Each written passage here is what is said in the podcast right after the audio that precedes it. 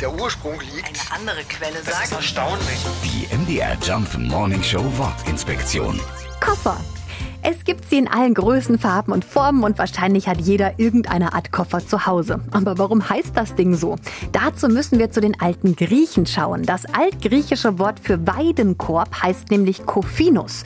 Daraus wurde dann mit den Jahren das französische Coffre. Das bedeutet Truhe oder Kiste. Also alles Dinge, in die man etwas reinpacken kann. Und von Coffre ist es dann ja wirklich nicht mehr weit zum deutschen Wort Koffer. Aus dem Weidenkorb oder der Kiste von damals ist heute also ein professionelles Transportgerät geworden. Der Koffer, den viele von uns in den nächsten Tagen rausholen, um mit die schönste Zeit des Jahres zu starten.